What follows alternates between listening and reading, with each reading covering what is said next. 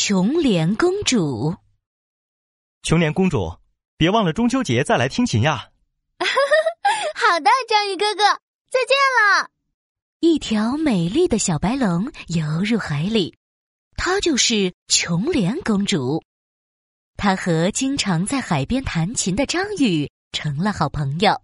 琼莲公主，嘿嘿嘿，这回我一定要捉住你！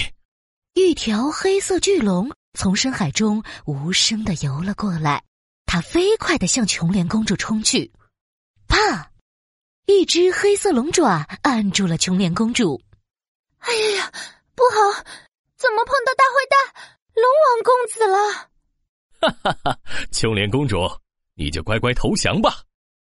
狡猾的龙王太子仗着身体庞大，用巨大的龙身把琼莲公主围住了。就这样，琼莲公主被龙王太子关进了黑暗的海底深洞中。不行，我一定要想办法逃出去。琼莲公主想起了办法。突然，她听到了一个声音：“琼莲公主，你在里面吗？”琼莲公主走到洞口一看，原来是自己的侍女小海马。啊，小海马，你怎么来了？琼莲公主，我是来救你的。我能帮你做些什么？小海马，中秋时节，你带着我的镇海三宝去海面上找章鱼。他穿着白色的衣服，喜欢在岸上弹琴，只有他能救我。中秋节这天，小海马早早来到海边，只见一个很帅气的白衣少年正坐在岸上弹琴呢。也就是章鱼哥哥吧。快救救九莲公主吧！小海马变成侍女模样，向张宇说了事情的经过。可是，我一不能入海，二打不过龙王太子，怎么才能救琼莲公主呢？张宇哥哥，别担心，我带来了琼莲公主的宝贝——镇海三宝，用这些宝贝就能降服龙王太子了。小海马一扬手，一口明晃晃的银锅从天而降。哐的一声，落在礁石上。章鱼哥哥，这第一个宝贝是乾坤锅，把海水放在里面煮沸，整个大海的水也会跟着沸腾。第二个宝贝，盛海勺，来来来，小海马招了招手，一个巨大的勺子飞到了小海马的手上。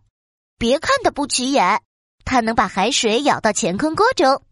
章鱼看得目瞪口呆。不禁问道：“那第三个宝贝是什么呢？”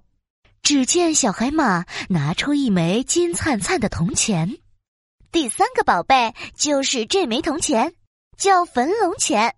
把它扔到乾坤锅中，不仅能加快海水沸腾，还能抵御龙王太子的黑水呢。凭这些就能打败龙王太子？张宇心里还是有些忐忑。他支起乾坤锅。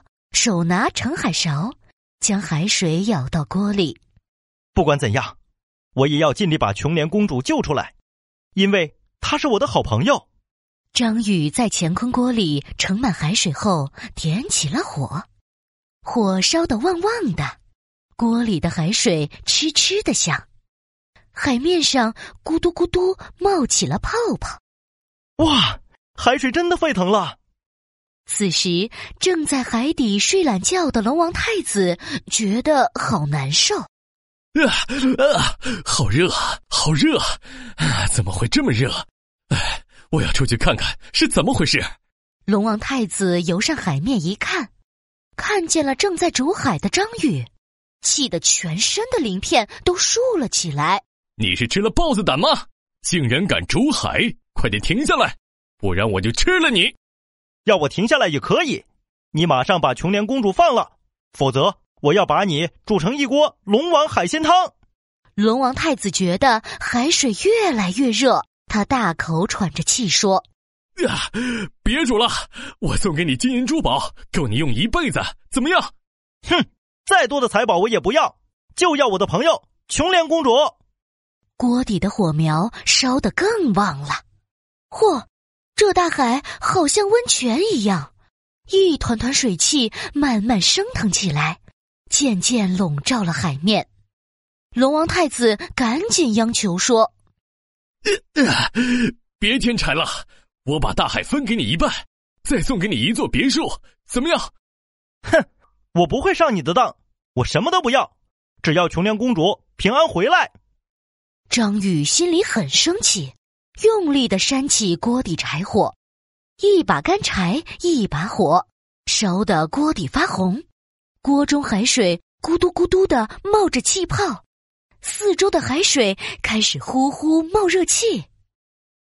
龙王太子又打起了坏主意。哼，既然诱惑这个人没有用，我就来硬的。我要用黑水打败他。龙王太子张开血盆大口，对着乾坤锅哗的喷出了臭烘烘的黑水。滋的一声，锅底的火苗被黑水浇的就要熄灭了。哎呀！不好，我的锅！章鱼哥哥，别害怕，我来帮助你。这时，一道金桥从海底直通到大海边，被囚禁的琼莲公主竟从金桥上走了过来。原来，看守的士兵们都被热晕了，琼莲公主趁机逃了出来。章鱼哥哥，把焚龙钱给我！琼莲公主接过焚龙钱后，大声喊道。焚龙钱，神通显，黑水看不见。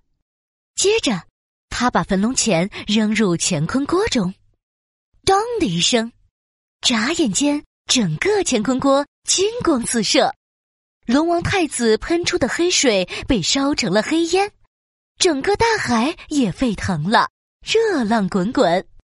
哎呦呦啊！热死我了，可烫死我了！快快住手，别烧了！我以后再也不敢作恶了。话还没说完，龙王太子就趴在沙滩上一动不动了。耶！我们打败龙王太子了。从此以后，龙王太子再也不敢干坏事了。